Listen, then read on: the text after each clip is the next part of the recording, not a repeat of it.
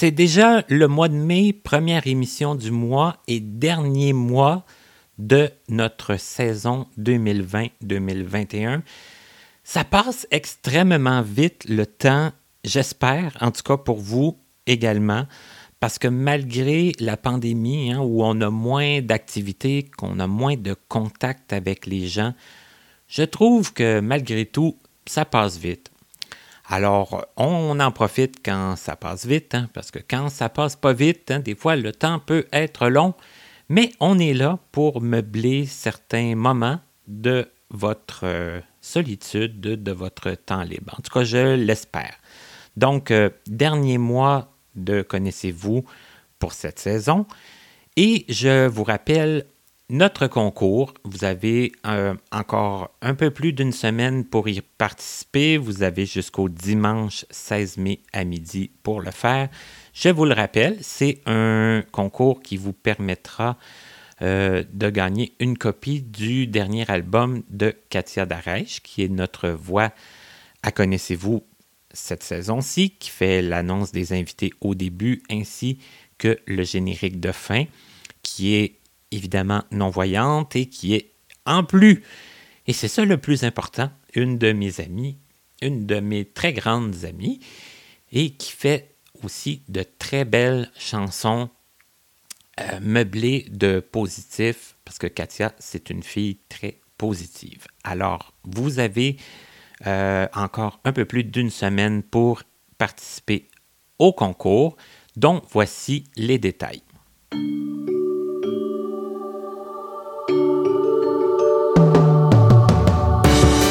Entendez nous présenter les invités de Connaissez-vous semaine après semaine depuis le début de cette saison. Il s'agit de Katia Darèche. Mais le saviez-vous, Katia a sorti un tout nouvel album country en février dernier. Pour célébrer cet événement, nous vous offrons la possibilité d'en gagner un exemplaire en participant à notre petit concours. Pour ce faire, vous n'avez qu'à nous écrire en passant par notre site internet au www.martinchouinard.com et à nous mentionner quelle a été votre entrevue préférée de Connaissez-vous depuis ses débuts. Ce concours s'adresse aux résidents du Canada seulement et vous avez jusqu'au dimanche 16 mai à midi pour y participer. Le gagnant sera mentionné dans l'émission du 28 mai prochain et son album lui sera acheminé par la poste. Bonne chance à tous et à toutes.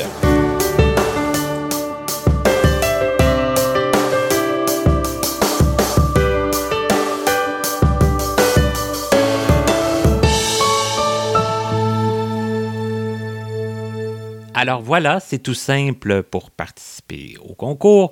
Vous nous écrivez, l'adresse est www.martinchouinard.com et vous pouvez aussi utiliser cette adresse pour nous faire part de vos commentaires sur les émissions que vous entendez ou pour faire des suggestions d'invités ou des choses que vous aimeriez voir euh, différentes pour euh, les émissions à venir pour la prochaine saison. La prochaine saison. voilà. Alors, euh, je vous laisse euh, avec notre invité de cette semaine qui a plein de choses à vous raconter, bien évidemment.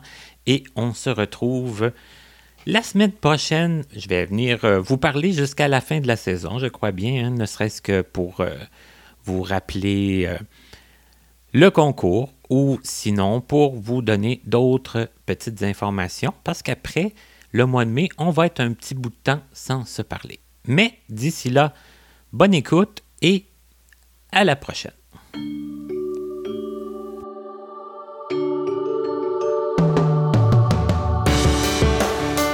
Connaissez-vous avec Martin Chouinard?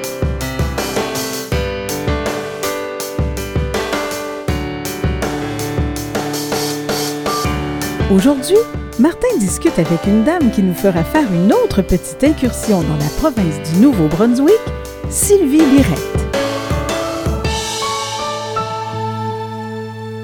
Bonne semaine à tous. Encore une fois, j'ai le plaisir de vous présenter quelqu'un de nouveau, quelqu'un qui m'a été référé euh, par une autre invitée que nous avons eue plus tôt pendant la saison. Et ce qu'il y a de particulier en plus, c'est qu'on se, on se transporte hein, par le, biais de la technologie euh, dans une autre euh, province du Canada. Et je vais vous la nommer. Elle va vous parler d'elle. On va discuter. Elle s'appelle Sylvie Lirette. Tout d'abord, bonjour Sylvie. Bonjour Martin, ça va bien? Très bien. Et toi? Oui, oui, ça va très bien. Et merci d'accepter de, participer au projet Connaissez-vous. moi, ça me fait toujours plaisir de rencontrer des nouvelles personnes. Euh, est-ce que tu serais d'accord pour qu'on commence par le début, hein, comme on fait toujours avec euh, les invités, et euh, de nous dire peut-être à quel endroit tu es né et environ vers quelle année? OK, moi je suis née vers la fin des années 70 euh, à Moncton, au Nouveau-Brunswick. Mais j'ai grandi dans le nord de la province, dans une région côtière qui s'appelle Caraquette. Oh, ben oui, Caraquette, on entend souvent quand même parler de Caraquette, nous ici au Québec.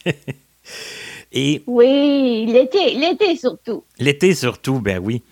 Et donc, toi, tu es né au Nouveau-Brunswick. Donc, euh, oui. C'est bon. Et euh, quand tu es né, est-ce que tu avais déjà un, problème de vision, toi, Sylvie, ou si c'est arrivé plus tard? Moi, c'est arrivé à peu près à la naissance parce que je suis née prématurée. Puis, on a dû me donner de l'oxygène pour survivre. Puis, malheureusement, ça a endommagé le nerf optique puis la rétine. Donc, euh, on a su que j'allais perdre la vue vers l'âge de 18 mois environ. Donc, j'ai eu mes premières lunettes euh, vers cet âge-là. Puis, euh, on savait que j'allais perdre la vue graduellement. Donc, je peux dire que j'ai peut-être vu jusqu'à l'âge de 5-6 ans avec des lunettes. Je me souviens des couleurs, des chiffres, des lettres. Mes parents ont fait vraiment un effort pour que je puisse euh, apprendre beaucoup, puis me souvenir d'images, puis de choses importantes dans mon développement. Mais on dirait, vers l'âge de 5 ou 6 ans, même avec les lunettes, là, ça aidait plus. Donc, on m'a enlevé les lunettes, puis ensuite, j'étais vraiment euh, complètement aveugle. OK. Et, et, ça, les gens qui ont eu des problèmes suite à l'oxygène, on a entendu ça souvent aussi dans ces années-là et avant. Euh, oui. Mais est-ce que tu as quand même des souvenirs de, de, de la vision là, de, de, de, de 5-6 ans ou avant? Oui, oui, je me souviens vraiment de, de, de choses comme j'ai dit, les formes, les, formes, les, couleurs, mhm. euh, les, les, lettres. J'avais appris mon alphabet, donc je, je me rappelle de, des lettres, des chiffres. Euh, mais en même temps, j'ai appris le braille assez tôt parce qu'on savait que j'allais perdre la vision. Donc, euh, j'ai appris le braille, puis je voyais encore un peu. Puis, euh, ma mère a appris le braille aussi, là, en même temps moi. Là, elle, c'était pour le lire visuellement. Là. Oui, elle n'utilisait pas les doigts, mais elle pouvait quand même comprendre le système de braille là, en même temps que toi. C'est ça. OK. Et, et, toi, Sylvie, est-ce que tu es née d'une famille euh, nombreuse? Non, moi, je suis enfant unique. Ah, enfant unique, OK. Donc, euh, ni, frère ni sœur. Et, ça. et quand tu étais petite, euh, toi, c'est quoi tes souvenirs de... Comment tu t'es aperçue, dans le fond, que tu étais différente au niveau de la vision? Je pense que ça a été plus tard quand j'ai commencé l'école, parce que je me souviens de, même avant la maternelle, je jouais dans la rue avec les voisins, les voisines, puis euh, pour moi c'était normal, tout le monde voyait, j'avais des amis qui avaient des lunettes aussi, donc pour moi c'était euh, c'était correct. Peut-être quand j'ai commencé l'école, là, j'ai vu plus la différence, parce que là j'étais vraiment au braille, j'ai eu une canne blanche. Donc, euh, j'ai peut-être vécu ça plus un peu, là, peut-être grade 2, grade 3, parce que moi, j'ai fait toute ma scolarité dans une école publique. Euh, mes parents, quand j'avais 4 ans, mes parents ont reçu l'information pour m'envoyer à l'école euh, au Québec, là, à, Montréal. Puis mes parents trouvaient que j'étais bien trop jeune pour quitter la maison. Donc, euh, ils ont pris des démarches auprès du ministère de l'Éducation pour m'intégrer au niveau scolaire, là, au niveau Brunswick. C'était le tout début des intégrations scolaires là, des personnes euh, ayant divers handicaps. Puis là, on parle de milieu 80. Là. Puis euh, ça a été accepté. On a dit euh, on va l'essayer pour six mois.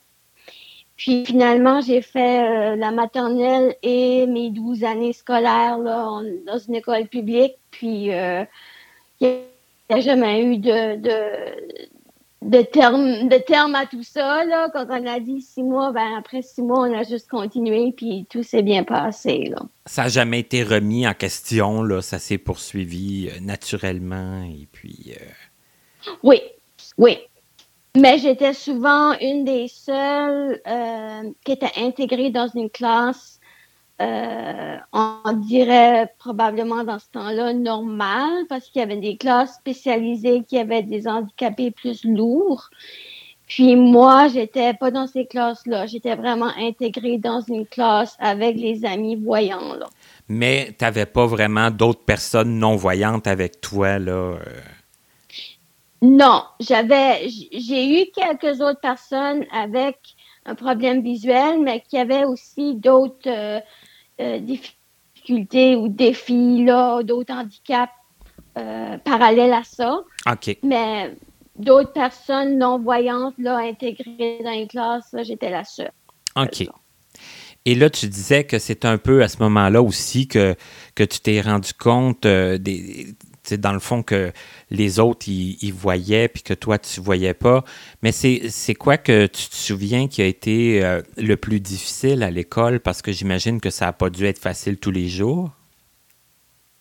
Non, moi, je, me souviens que j'ai été enlevée de certains cours pour justement apprendre à me déplacer avec une canne blanche, euh, utiliser le braille abrégé.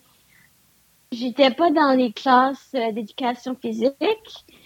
Puis souvent, on, dans ce temps-là, la catéchèse était encore enseignée dans les écoles. Puis on, m'enlevait du cours de catéchèse pour justement me montrer euh, de nouvelles aptitudes, là, euh, apprendre le code Nemet euh, au niveau des mathématiques ou, comme j'ai dit, le braille abrégé, euh, utiliser une canne blanche. C'est des choses qu'on me faisait faire pendant ces cours-là. Là. OK, pour te donner plus de temps pour apprendre là, ben, le, ce qui a trait au braille, puis... Euh, c'est ça. OK. C'est ça. OK. Puis, puis en, en, vieillissant, puis en grandissant dans les, dans les niveaux euh, scolarité, là, j'ai eu plus d'aide au niveau des laboratoires de sciences.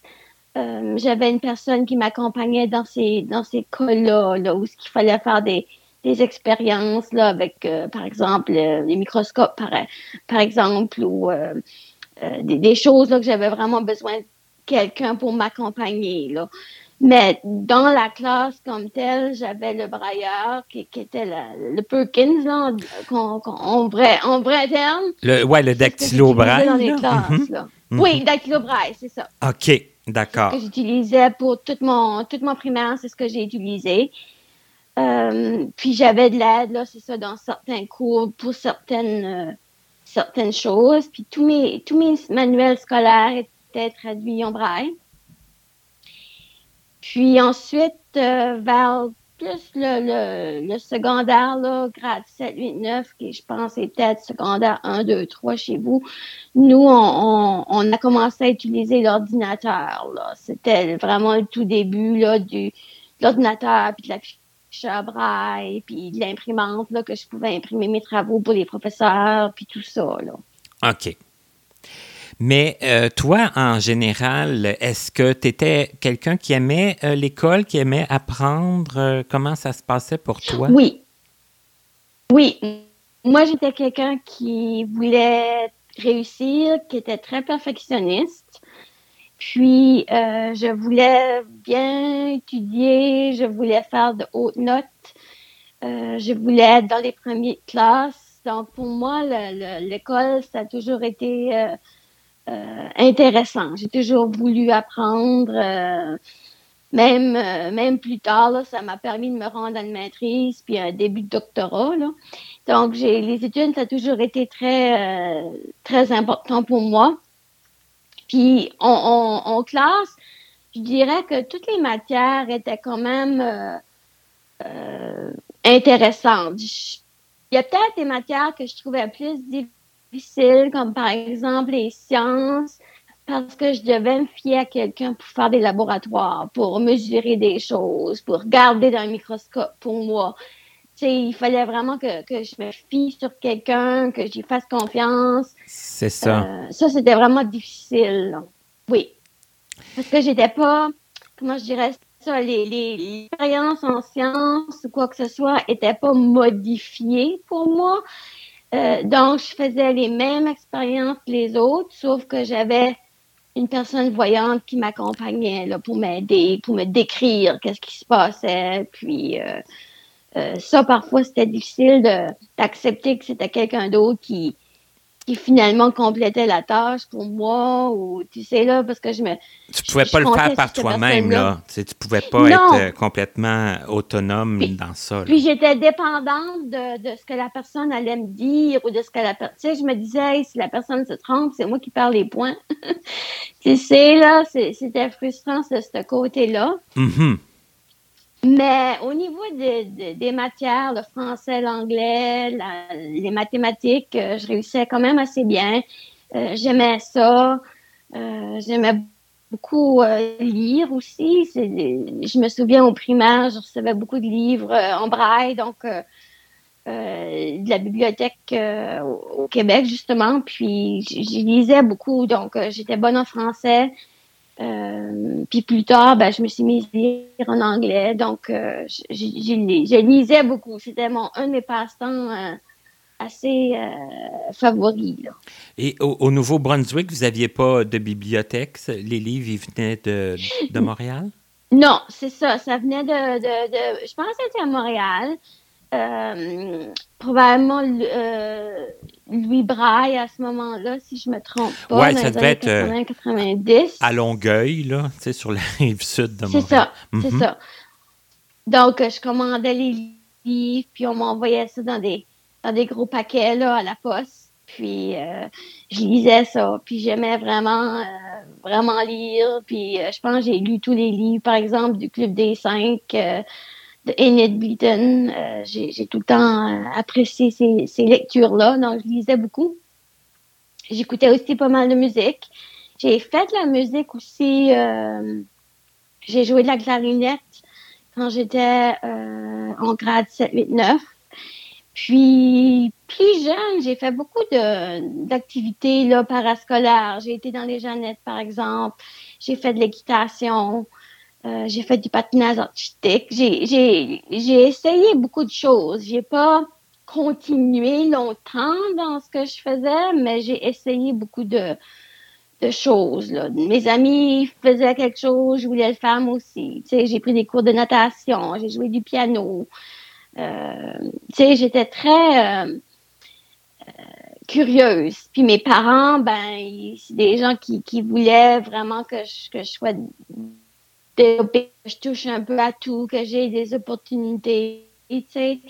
Euh, alors, euh, mes parents me, me forçaient pas, mais m'encourageaient, puis, tu sais, me disaient pas non, tu sais, je voulais essayer quelque chose, ben, on l'essayait. Et est-ce que partout où tu as voulu aller, ça s'est toujours bien passé? Je veux dire, est-ce que, euh, je sais pas, moi, pour le patinage... Ben, Ouais, avec du recul, puis en étant adulte, je regarde ça différemment. Par exemple, j'ai fait partie des, Jeannettes pendant trois ans, mais ma mère a dû devenir monitrice. Eux, ils m'auraient pas accepté avec les autres enfants si ma mère devenait pas monitrice pour avoir un œil sur moi. OK. Euh, les nata ouais. La natation, ça a été un petit peu la même chose dans le sens que j'ai pas pu faire la natation dans ma propre ville. Euh, j'ai dû aller dans une ville à peu près 20 minutes de chez moi, qui eux ont accepté de me prendre dans leur cours. Puis, tu sais, même ma mère, ils ont voulu que je prenne des cours de natation près de chez moi avec mes amis, tout ça. Puis ça n'a pas été possible. Mes parents ont trouvé une autre solution, puis j'en ai fait dans un autre club à peu près 20 minutes de chez moi. Mais tu sais, avec du recul, je m'aperçois que c'était des...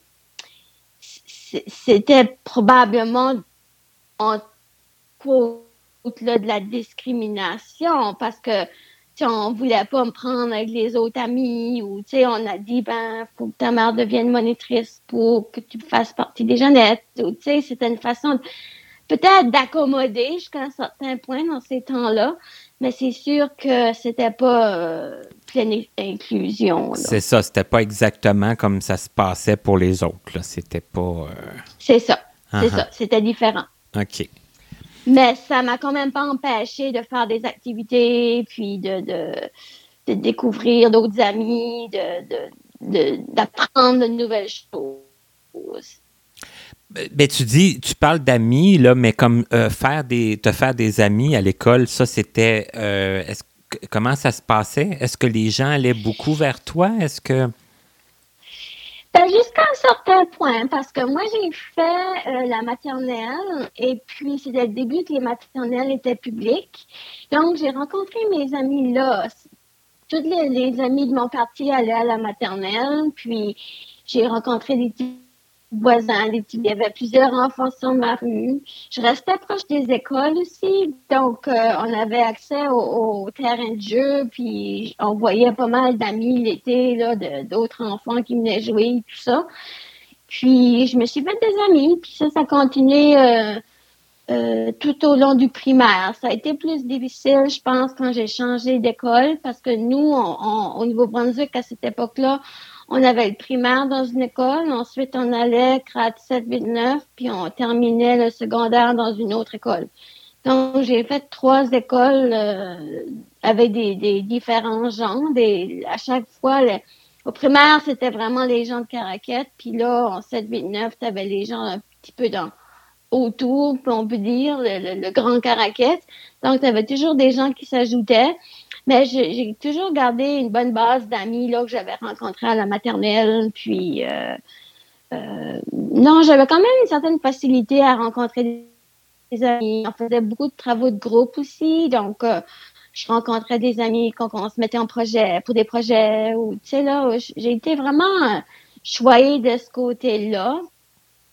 Je pense que euh, je, me suis quand même bien débrouillée pour avoir des amis. Puis, tu sais, là, ça, ça, a quand même bien été. OK. Et euh, tu disais, euh, à un moment donné, il est arrivé la, la, musique, tu as fait de la, de la, clarinette, je pense, tu disais. c'est ça, oui. Et, ouais, et ça, ça a été. Est-ce que c'est quelque chose que tu avais pensé longtemps, l'intérêt pour la musique, ou si c'est par l'école vraiment que c'est arrivé? J'ai toujours aimé la musique. Je me souviens étant jeune, je jouais avec des petits claviers, des petits pianos. Euh, je m'amusais finalement. Puis quand j'ai joué la clarinette, euh, à cette époque-là, on n'avait pas de système de musique euh, braille. Donc, je devais écouter les pièces, puis les apprendre, si on veut, par oreille ou par cœur.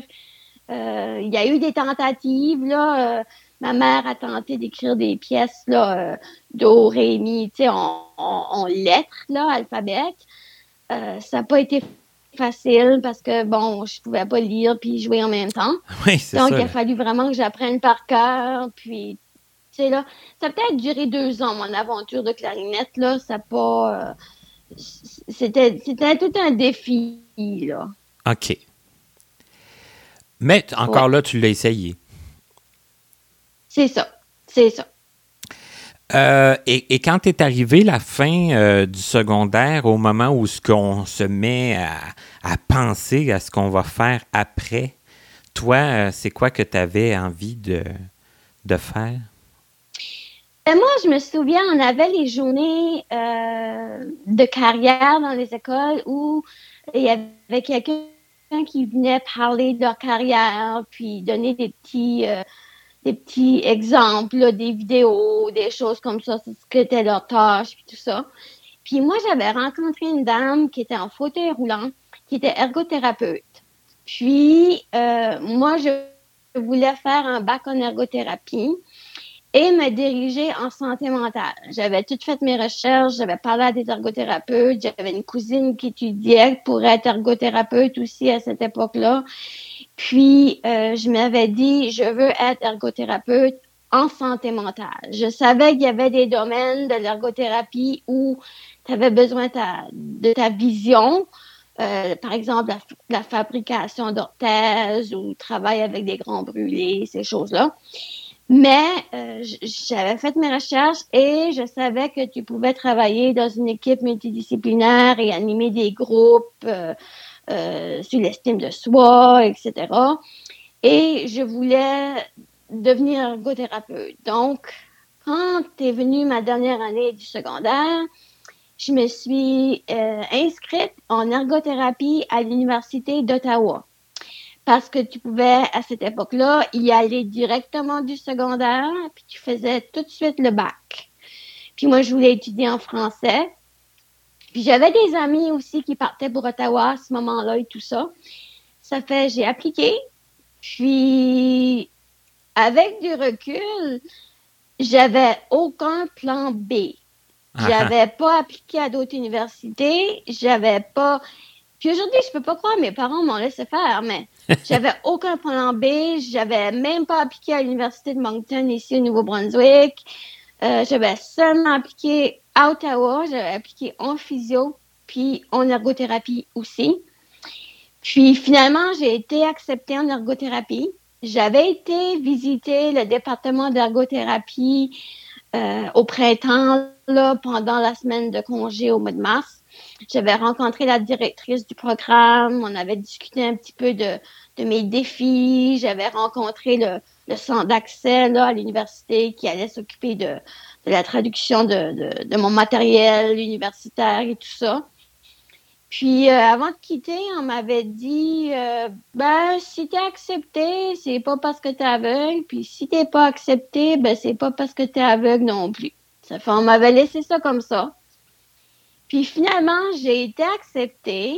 Donc, j'ai déménagé à Ottawa au mois d'août. Puis, euh, j'ai décidé d'habiter sur le campus, puis en résidence. Puis, j'ai décidé aussi de faire ma première année en deux ans.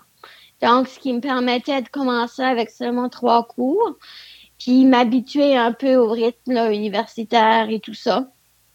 Donc, euh, je suis partie comme ça. Euh, j'avais des amis à la cité collégiale. On se voyait une fois par semaine.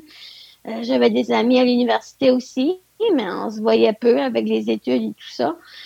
Mais j'ai fait ma première année en deux ans, puis j'ai terminé le programme en cinq ans. Mais il y a eu beaucoup d'accommodements en chemin parce que quand ça a eu le moment de faire les stages, euh, c'était un défi de discuter, bon, où j'allais faire mes stages, dans quel domaine, qui allait m'accepter comme stagiaire et tout ça. On s'est assis, puis on a discuté de mes intérêts, puis moi, la, douleur chronique m'intéressait beaucoup. Il y avait beaucoup de groupes aussi qui étaient faits en équipe multidisciplinaire à ce moment-là. Euh, de douleur chronique, donc j'ai fait un stage en douleur chronique. Puis j'ai fait quelques stages en santé mentale aussi, dans des endroits où que je pouvais participer à des groupes, euh, animer des groupes en compagnie de travailleurs sociaux, psychologues, euh, récréologues et autres. Puis je faisais quand même mes évaluations individuelles, mais tout se faisait vraiment en équipe. Donc, on a, on, l'école, euh, à ce moment-là, d'ergothérapie a vraiment fait un effort pour m'accommoder, me donner des opportunités de réussite, puis vraiment regarder à ce qu'étaient mes forces, puis les appliquer justement au stage. Euh, j'ai quand même fait tout le cours d'ergothérapie là euh, qui, était pour, tous. Mais quand ça venu au stage, ben on, s'est concentré sur, sur vraiment mes forces là. OK.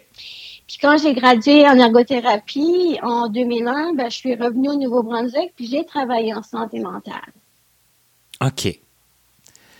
Et, pour le stage, tu dis, on a travaillé sur nos, mes forces, mais est-ce que ça s'est quand même euh, bien passé, la, la, recherche du stage pour trouver le stage? Puis...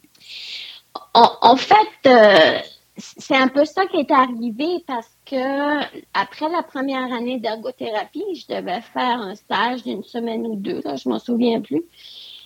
Puis on n'avait pas trouvé de place pour moi. Parce que lorsqu'on parlait aux gens que j'ai, on avait une stagiaire qui était aveugle, ben tout de suite les gens voulaient pas me prendre. Donc j'ai pas pu faire mon premier stage au moment voulu. Donc c'est à ce moment-là qu'on s'est assis ensemble, puis on a regardé, bon, qu'est-ce qu'on peut faire, comment on peut préparer ça pour l'année prochaine, euh, comment quand, on peut euh, préparer, puis pour pas avoir d'échec là, en, partant. Là. Parce que là, tu sais, on avait passé par le même processus que tout le monde, on avait donné nos intérêts, puis eux autres, ben, ils appelaient les superviseurs, puis ils disaient, ben, on a une telle personne qui est intéressée, voulez-vous la prendre? Mais là, euh, quand on disait que j'étais aveugle, ça passait pas facilement. Donc, on s'est vraiment focusé sur ce qui était mes intérêts, mes forces, puis on a rencontré les gens potentiellement intéressés pour me prendre comme stagiaire. Donc, on a vraiment préparé le terrain. On s'est vraiment assis pour dire comment j'allais fonctionner pendant mes stages, que j'avais un chien guide, que j'avais accès à un ordinateur, euh, tu sais, on a vraiment préparé tout ça ensemble. Donc, quand c'est venu le moment de refaire mon premier stage, ben, ça a été, tu sais, ça a été un succès ensuite pour les prochains stages parce qu'on a vraiment préparé, puis l'école a vraiment euh, contribué à se concentrer sur ce qui serait bien pour moi. On, en travaillant avec mes forces, mais en me permettant aussi d'améliorer mes aptitudes, mais tout en restant dans des, milieux où on savait que euh, il y avait façon d'accommoder ou tu sais là on m'a pas mis dans dans un stage où que par exemple en conduite d'automobile ouais, oui il aurait fallu où il aurait fallu vraiment avoir la vision pour faire les tests sur l'ordinateur et tout ça ouais, ouais, ouais. Donc, on, donc, on a parti d'une certaine échec, mais on a su ensuite rebondir puis montrer un peu ou préparer le terrain pour la suite. Donc, quand ça a venu à revenir au Nouveau-Brunswick pour euh, le travail, je m'avais informé qu'est-ce qu'il y avait comme disponibilité en ergothérapie au Nouveau-Brunswick. J'avais fait des contacts, je m'avais présenté à certaines personnes. Euh, j'avais dit le mot que je m'en venais, je voulais travailler en santé mentale. Euh, tu sais, j'avais fait un peu de recherche, puis j'ai appliqué comme tout le monde. Puis, à un moment donné, ben, j'ai eu un appel. Euh, je faisais mon dernier stage, puis on était prêt à me prendre. Euh, euh, comme ergothérapeute en santé mentale dans la région anglophone de Miramichi. Donc, euh, c'est comme ça que j'ai euh, abouti à nouveau au Nouveau-Brunswick. Et puis, j'ai travaillé presque sept ans dans le domaine de la santé mentale avec une équipe multidisciplinaire et c'est ça, avec l'assistance ou l'animation d'autres personnes dans les groupes. Donc, j'étais accompagnée là, pour animer les choses et tout ça. Est-ce que toi, c'était clair que tu allais revenir au Nouveau-Brunswick après tes études? Est-ce que ça a toujours été... Euh, oui, oui. Moi, je suis partie à Ottawa avec l'idée que j'allais revenir euh, puis que je travaillerais au Nouveau-Brunswick. Ça, ça a été très clair dès le départ. Donc, j'ai fait quelques stages au Nouveau-Brunswick, ce qui m'a permis un peu de, de, connaître le milieu, puis comme j'ai dit, de prendre contact avec des gens un peu là, de, du milieu, puis de me faire connaître un peu avant que j'arrive. OK. Donc, ça, c'était un plan de carrière, puis ça s'est, ça s'est poursuivi comme ça. Là, ça oui. Ça l'a pas changé. à peu près sept ans, oui. Ah, OK.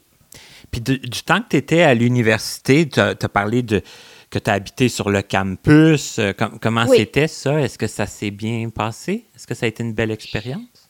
Oui, ça a été vraiment une belle expérience. Moi, je voulais rester sur le campus justement pour pouvoir avoir accès à la cafétéria, pour pouvoir me concentrer sur mes études. Encore là, j'étais j'étais toujours perfectionniste et je voulais toujours très bien réussir. Je veux toujours très bien réussir d'ailleurs, mais euh, je m'avais mis le, les chances de mes côtés, de mon côté, en me disant, ben, je vais habiter sur le campus, j'aurai accès aux services d'accès, j'aurais accès à la cafétéria, je pourrais me faire d'autres amis en résidence.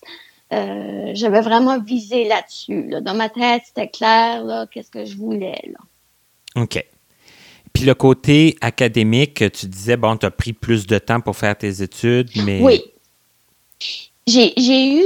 Euh, ce qui est un peu... Euh, ce qui est intéressant, c'est que l'Université d'Ottawa, à cette époque-là, on parle de mi-90, fin 90, euh, pour euh, faire le programme d'ergothérapie, on demande un cours d'anatomie. Et ce cours-là, à cette époque-là, comprenait la dissection des cadavres. Ah. Donc, les, les étudiants étaient en laboratoire, faisaient la dissection des cadavres et apprenaient en même temps les muscles, les nerfs, etc. Donc, quand c'est arrivé à ce fameux cours d'anatomie, euh, on a eu une grande discussion parce que c'est un cours qui était offert par euh, l'école de médecine, mais qui était offert aux ergothérapeutes et physiothérapeutes.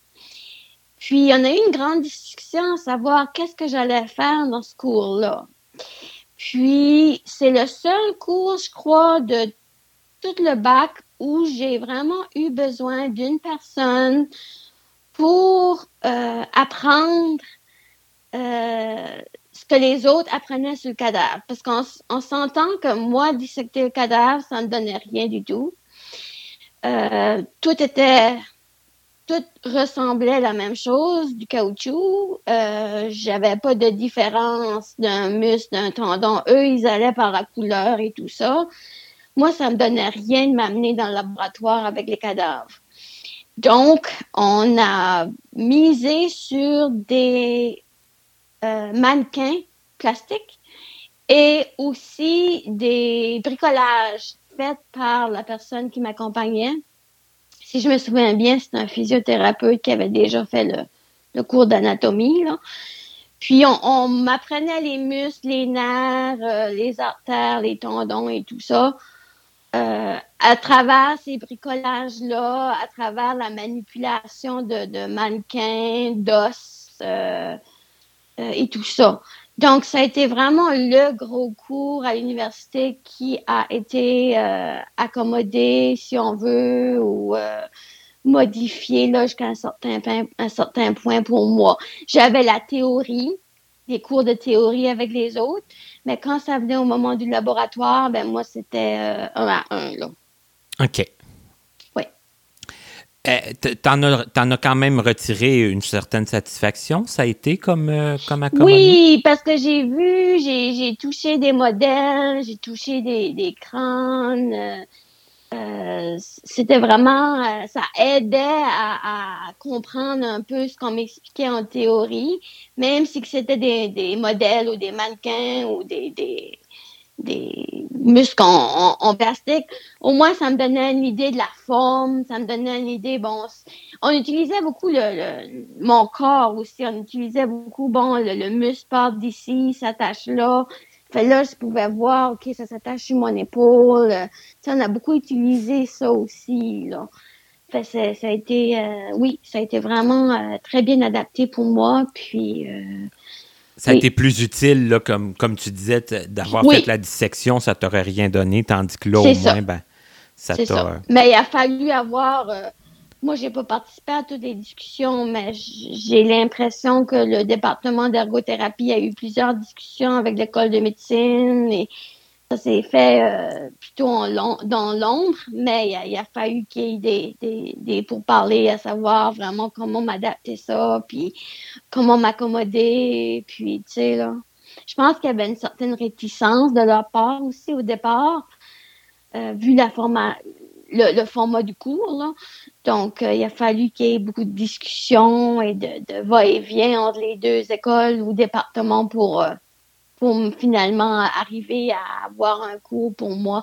Mais ça, c'était Étant donné que j'avais fait la première année en deux ans, on a eu toute la première année pour se préparer pour la deuxième année. Puis là, ils ont, ils ont pu baser aussi sur du succès que j'ai eu dans certains cours pour dire, ben bon, elle est capable d'apprendre. Euh, c'est ça. Ils, ont pu se, baser sur ton apprentissage de, d'avant, puis aussi pas tout faire ça à la dernière minute. Là. Ça s'est fait. C'est ça. Euh, c'est ça. Ça a pris, ça a été, euh, le temps a été pris pour faire les, choses, puis tout ça. Oui.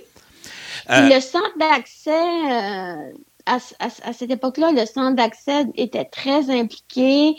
Euh, il y avait un, élan de, c'est la première qui te dit ici en ergothérapie, dans le département de, réadaptation, on veut vraiment que tout se passe bien, on veut, l'accommoder. Tu sais, il y avait l'élan de, de oh, c'est nouveau pour tout le monde, tu on veut, faire quelque chose, on veut aider, on veut, tu sais, là j'ai senti cet élan-là. Là. Ben, c'est ça aussi, hein, parce que souvent, on va être le premier non-voyant à passer quelque part, dans, dans un, milieu d'études ou dans une école en particulier ou quoi que ce soit. Ça fait que. Tout à fait. Il y a de la peur, il y a de la crainte, mais il y a aussi des, une fascination.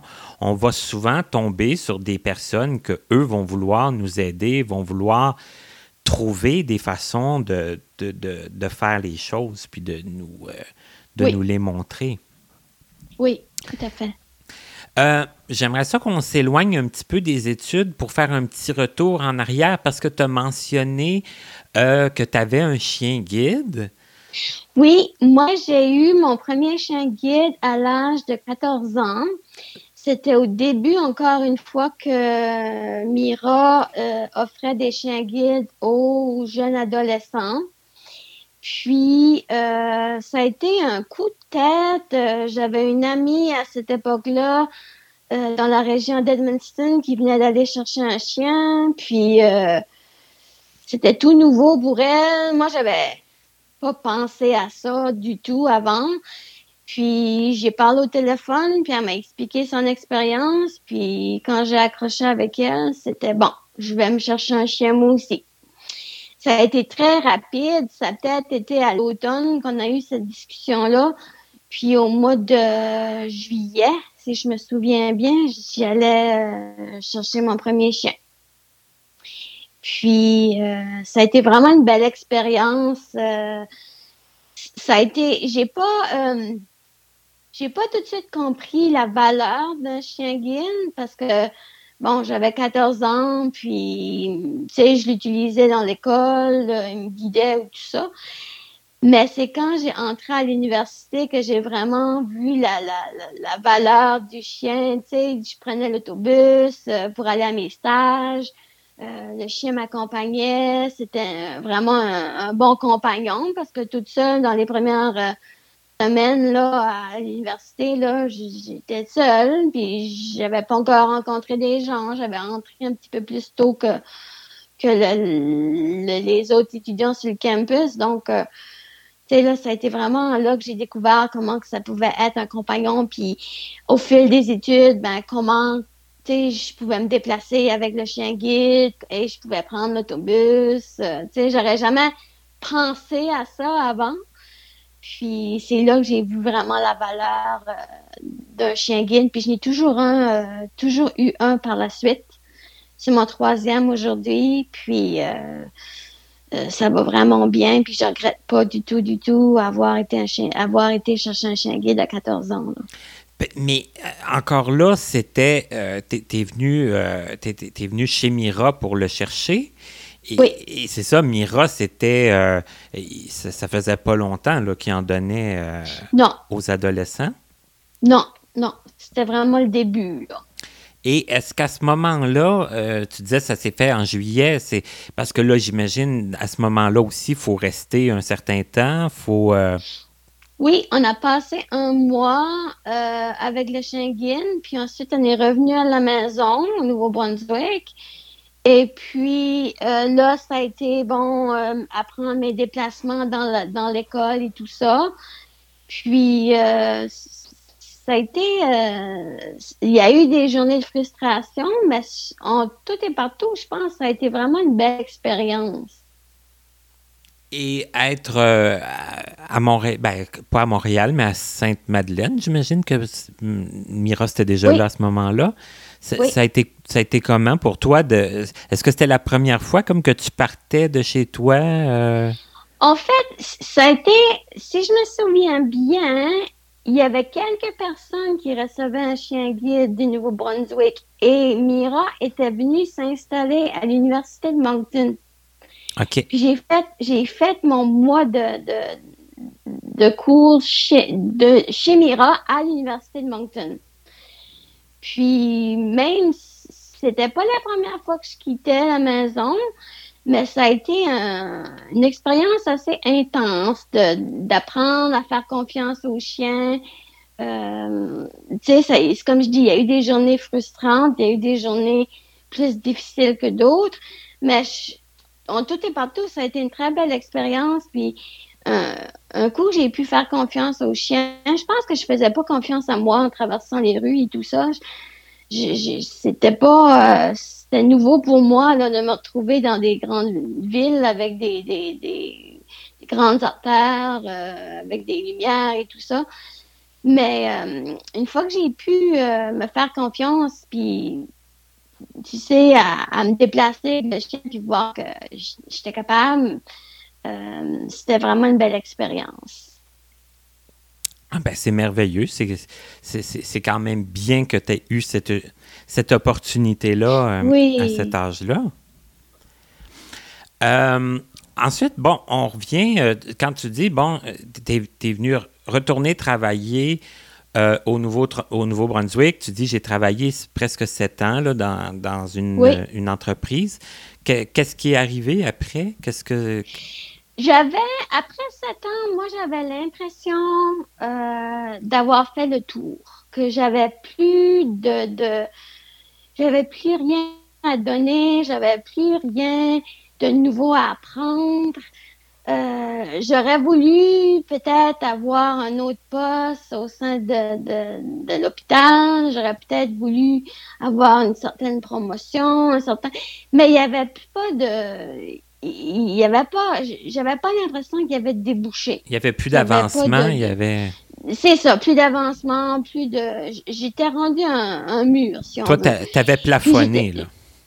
C'est ça. Puis j'avais, j'étais plus heureuse. Euh, j'avais rencontré quelqu'un à ce moment-là, puis je voulais juste partir aussi parce que moi, moi, je, je m'imaginais pas non plus revenir au Nouveau-Brunswick travailler en anglais.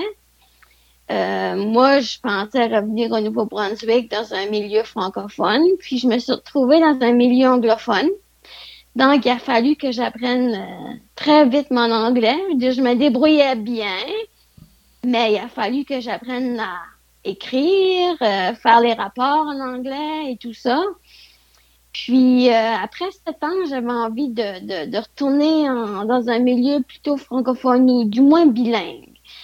Puis euh, j'avais l'impression vraiment que à ce moment-là, en santé mentale, euh, il n'y avait pas d'avancement là tout de suite en ergothérapie dans la province et tout ça. Il n'y avait pas de programme en communauté. C'était vraiment euh, dans les hôpitaux. Puis moi, je voulais autre chose. Donc, je suis déménagée à Moncton. Puis j'ai fait une maîtrise. J'ai été à l'université de Moncton. J'ai fait une maîtrise en travail social.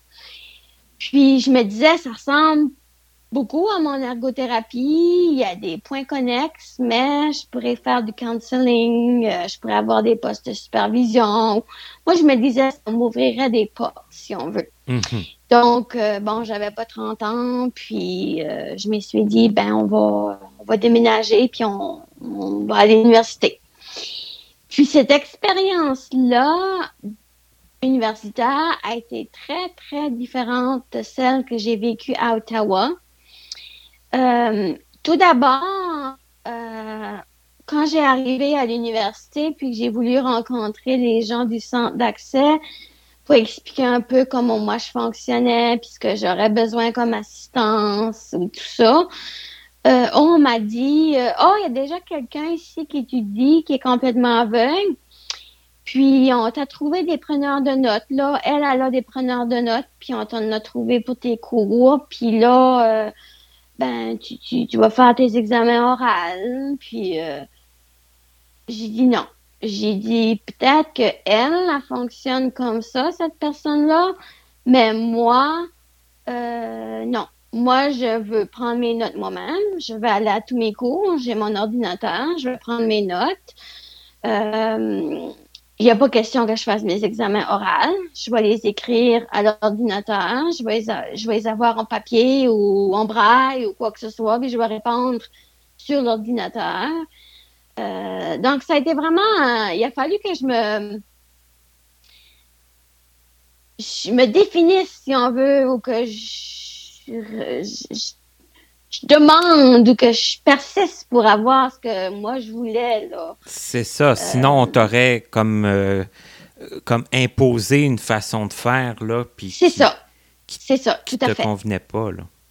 Tout à fait. Puis d'ailleurs, euh, j'ai beaucoup plus d'accommodement puis d'assistance avec le département de travail social. Euh, j'ai rencontré les professeurs, j'ai expliqué comment je fonctionnais.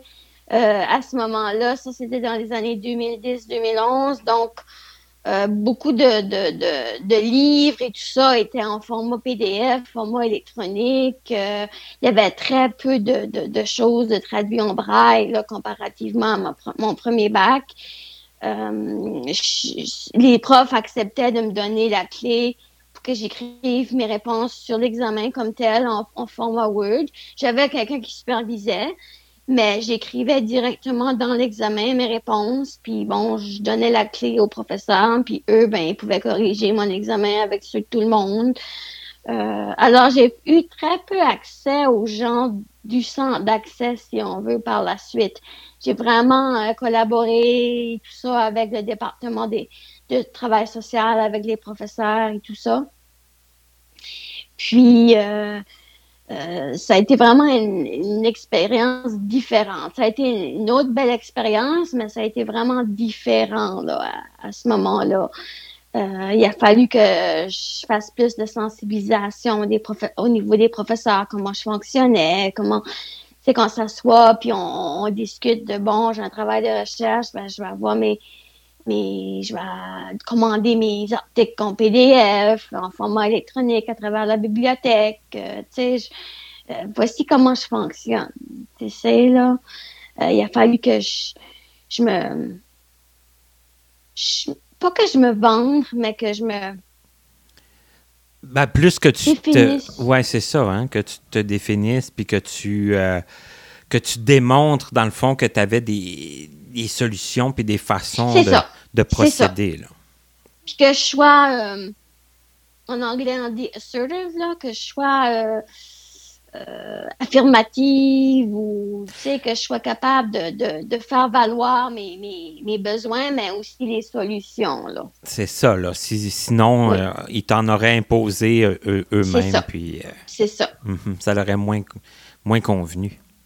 Oui. Et là, euh, une fois ton, ton, ton cours terminé, euh, est-ce que tu as trouvé d'autres travails dans.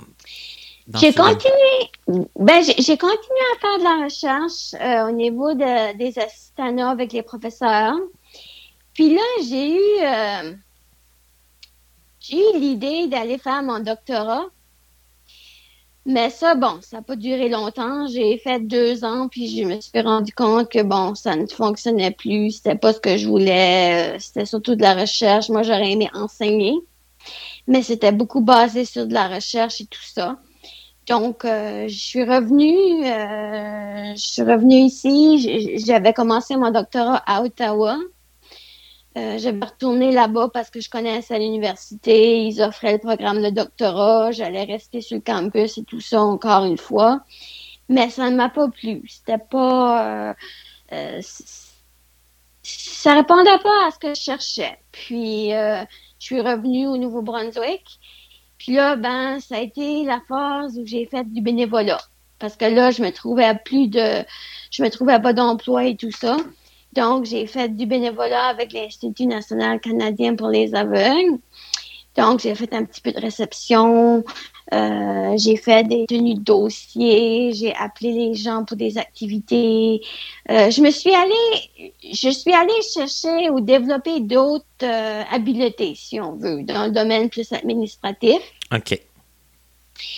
Puis au niveau de la Croix-Rouge aussi, j'ai fait du bénévolat ou je fais encore du bénévolat avec les personnes âgées. je les appelle une fois par semaine, puis on discute un peu de comment ça va, est-ce qu'ils ont besoin de quelque chose, euh, comment a été leur semaine, juste pour un contact, tu sais, euh, parce que maintenant, avec tout ce qui s'est passé, là, les dernières, euh, les derniers mois de la pandémie, tout ça, les gens sont beaucoup plus seuls.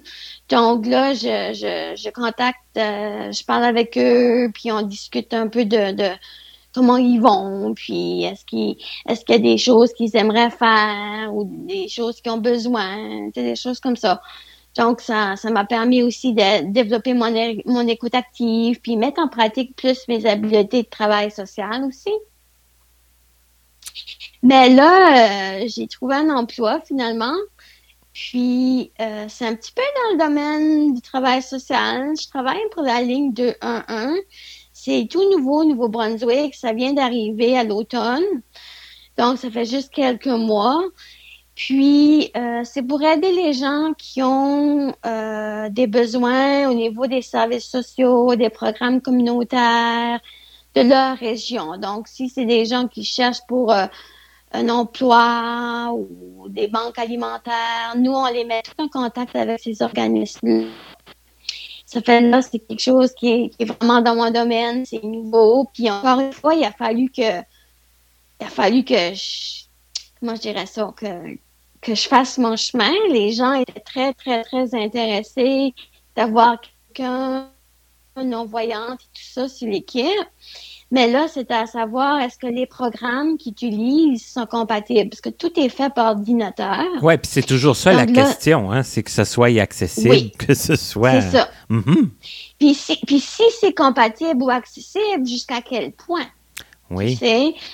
Donc, euh, j'ai été extrêmement chanceuse. Il y avait une personne sur l'équipe, j'ai encore de la difficulté à croire, mais il y a une personne sur l'équipe qui a travaillé aux États-Unis pour la ligne 211, puis qui connaissait euh, des gens, imagine-toi donc, de Buffalo, puis aussi de Rochester, New York, qui travaillaient pour 211, puis qui étaient complètement aveugles.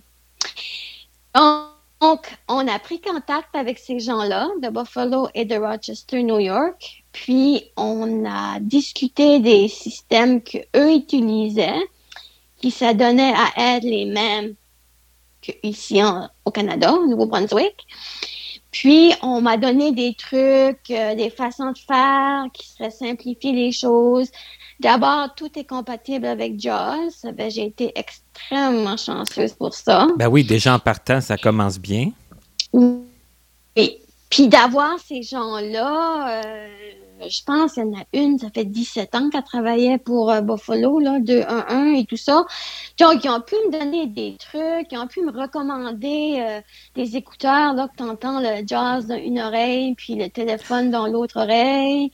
ça a été j'ai été très, très choyée. L'équipe a vraiment, eux aussi, ils ont senti l'élan que je voulais, la réussite, tout ça, puis ils ont embarqué avec moi, puis euh, euh, ça a très, très bien été. Ils ont participé aux réunions avec ces gens-là. Ben, tout d'abord, c'est eux qui les ont initiés, parce que c'est ce monsieur-là qui connaissait ces gens-là. Donc, euh, ça a été très, très agréable. Et là, maintenant, euh, depuis le mois de février, je travaille pour eux autres. Euh, ça fait à peu près deux mois, deux, trois mois. et puis, je suis complètement autonome. Puis, je fonctionne avec l'ordinateur, le système. J'ai découvert Zoom et tous ces, ces, ces logiciels-là de, de, de, de réunion et de, de de training, si on veut, parce que tout, s'est fait par virtuel. Mais euh, ça a été vraiment une belle expérience, encore une fois. Puis, je, ah, je remercie encore à chaque jour d'avoir eu cette opportunité-là de rencontrer ces, ces gens-là aux États-Unis, puis d'avoir discuté avec eux et tout ça. Là, ça a été, euh, ça a été vraiment positif. Et là, ton, ton travail, dans le fond, c'est que là, tu reçois les appels, puis tu réponds aux gens qui te qui vont te questionner sur, euh, admettons, comme tu disais, admettons, ils sont à la recherche d'une banque alimentaire. Donc, ça. toi, tu as des, as des banques de recherche. Tu, euh, Oui, on a, on a justement, maintenant, une base de données qui est compatible et euh, je cherche euh, dans cette base de données-là pour donner les ressources aux gens. Donc, euh, j'utilise mon écoute active, j'utilise ma débrouillardise et je trouve les, les ressources nécessaires aux gens qui appellent et je les écoute. et non, c'est très gratifiant comme, comme opportunité d'emploi. C'est merveilleux. C'est puis c'est en, plus pas mal en lien avec euh, oui, tout à fait. Tout à fait. Puis, euh, tu sais, ça reste dans les services sociaux, ça reste aider les gens, euh, les rendre les plus autonomes possible. Mon, mon, mon, background de santé mentale est très utile parce qu'il y a beaucoup de beaucoup de gens qui, qui appellent avec une certaine détresse et tout ça. Ben oui. Donc, des, euh, personnes démunies un peu, des personnes ah euh, qui, qui, comme on disait aussi avec la pandémie, qui sont plus seules, qui sont plus... Oui, euh, oui tout à fait. Et, et, toi, Sylvie, comment ça va le, pendant la pandémie? Est-ce que ça a été quelque chose qui a été difficile de... Est-ce que tu t'es senti quand même bien, bien entourée? Est-ce que... Ben, au départ, j'ai trouvé ça très difficile quand on est on a eu notre euh, confinement complet ici au Nouveau-Brunswick pour à peu près 3-4 mois. Au début de la pandémie, euh, ça a été difficile. Malgré que je sortais pas tellement, je restais à la maison, mais juste le sentiment de ne pas pouvoir sortir, de juste pouvoir aller à l'épicerie puis à la pharmacie, euh, d'être privé de sortir, de voir des gens, ça, ça a été, euh, j'ai trouvé ça difficile. Mais par la suite, j'ai été capable de, je me suis trouvé des, des, des ateliers euh, justement à travers l'Institut national canadien pour les aveugles. Je me suis trouvé des ateliers auxquels je pouvais participer sur la technologie, euh, sur l'emploi et tout ça. Puis ça occupait mon temps. je parlais à des gens et tout ça, donc ça, ça, ça m'a désennuyé un peu. Puis là, on a sorti un peu du, du confinement, puis là, on pouvait quand même sortir un peu là, avec le masque et tout ça. Puis là, ça a été un peu moins euh, restreignant, là. Tu sais, je me sentais un peu comme, bon, il y a des restrictions, mais je peux quand même sortir un peu. Euh, tu sais, je me sentais moins prise, si on veut, là. OK. Oui. Et toi, Sylvie, euh, parce que on, est à peu près de, la même génération. Là. On, a vécu beaucoup de choses au niveau des études, puis dont l'arrivée de, beaucoup de technologies, de l'ordinateur, tout ça. Toi, ça a été quoi pour toi, l'arrivée de la technologie? Est-ce que c'est quelque chose qui t'a intéressé euh, assez rapidement? Est-ce que c'est encore quelque chose... je comprends que pour le travail, on, l'utilise, hein? on n'a pas beaucoup le choix. Mais en dehors du travail, est-ce que c'est quelque chose qui t'intéresse, euh, la technologie? Oui, tout à fait. Moi, euh, je me souviens quand j'ai pu lire les journaux sur Internet, euh, ça m'avait vraiment ouvert les ouvert les portes là. Euh, je pouvais aller lire le New York Times. je pouvais, tu sais là, ça me donnait beaucoup de plus d'opportunités. Ça t'ouvrait des portes là, de. Mhm. Oui. Puis de connaissances, hein, ça a apporté beaucoup de connaissances, beaucoup de, de de nouvelles apprentissages, euh, développer des intérêts, lire sur les animaux, euh, lire sur plein de choses là, que j'avais pas eu l'opportunité avant. Puis juste, c'est sûr, pour, pour, les études, ça a été un, grand bien au niveau de la recherche de pouvoir euh, accéder à plein de bibliothèques euh, avec des livres électroniques ça a été, euh, moi je dirais, ça, ça a révolutionné mon, mon quotidien, si on veut, là. Puis euh, même avec, euh, tu sais, le, le, le, téléphone intelligent et tout ça, même accéder à la musique, tu sais, c'est des choses que je fais différemment aujourd'hui. Puis il y a toujours quelque chose à apprendre, quelque chose à découvrir. Euh, c'est quelque chose qui, qui, qui, qui, a changé mon quotidien. Et puis, quand j'ai commencé à, à, à, ma formation pour l'emploi que j'ai maintenant, c'est comme j'ai dit, j'ai dû apprendre comment utiliser Zoom, euh, comment utiliser euh, Google Meet, tous ces programmes-là que je connaissais pas.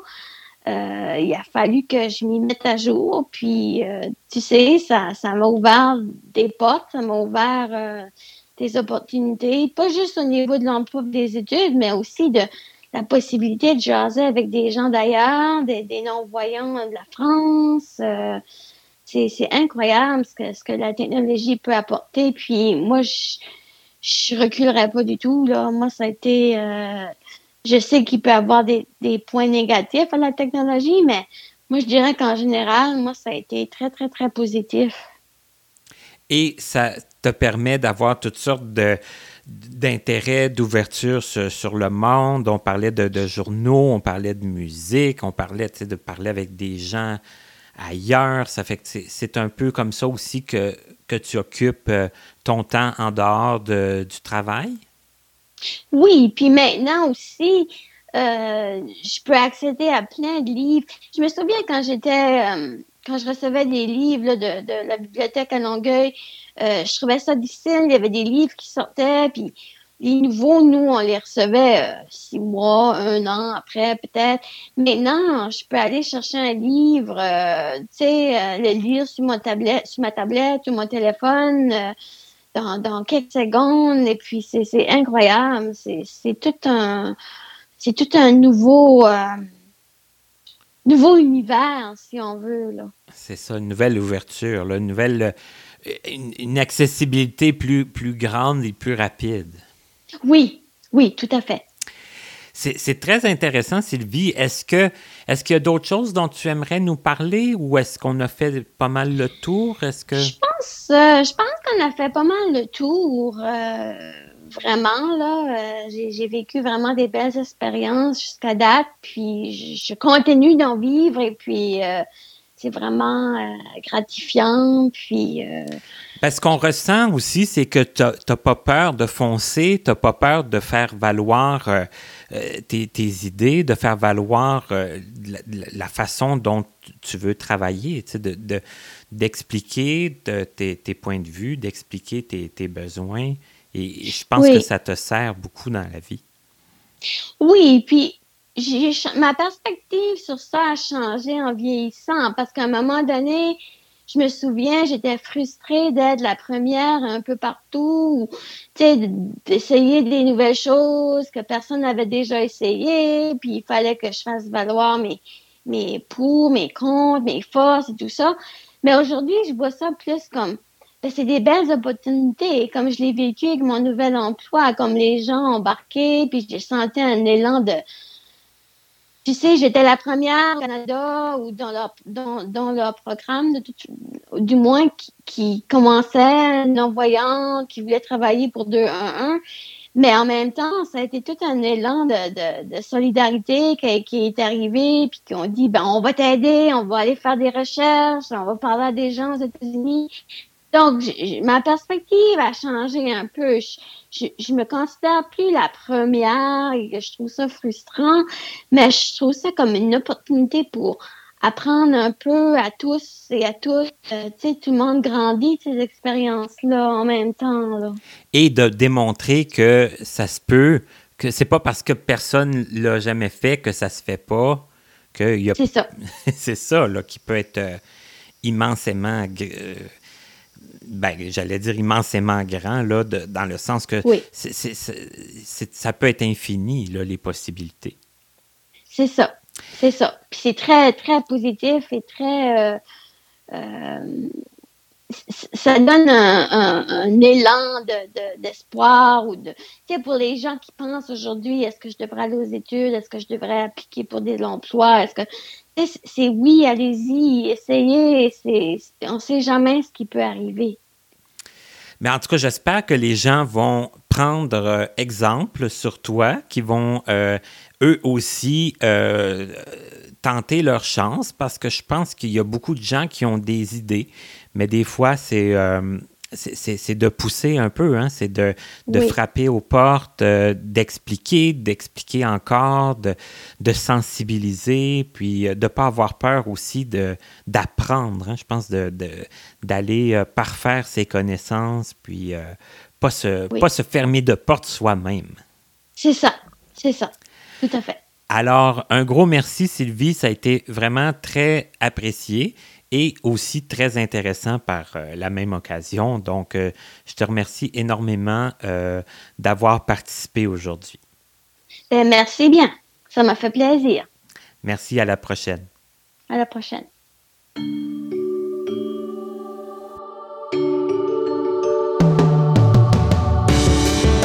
Vous venez d'écouter Connaissez-vous avec Martin Chouinard, collaborateur bénévole.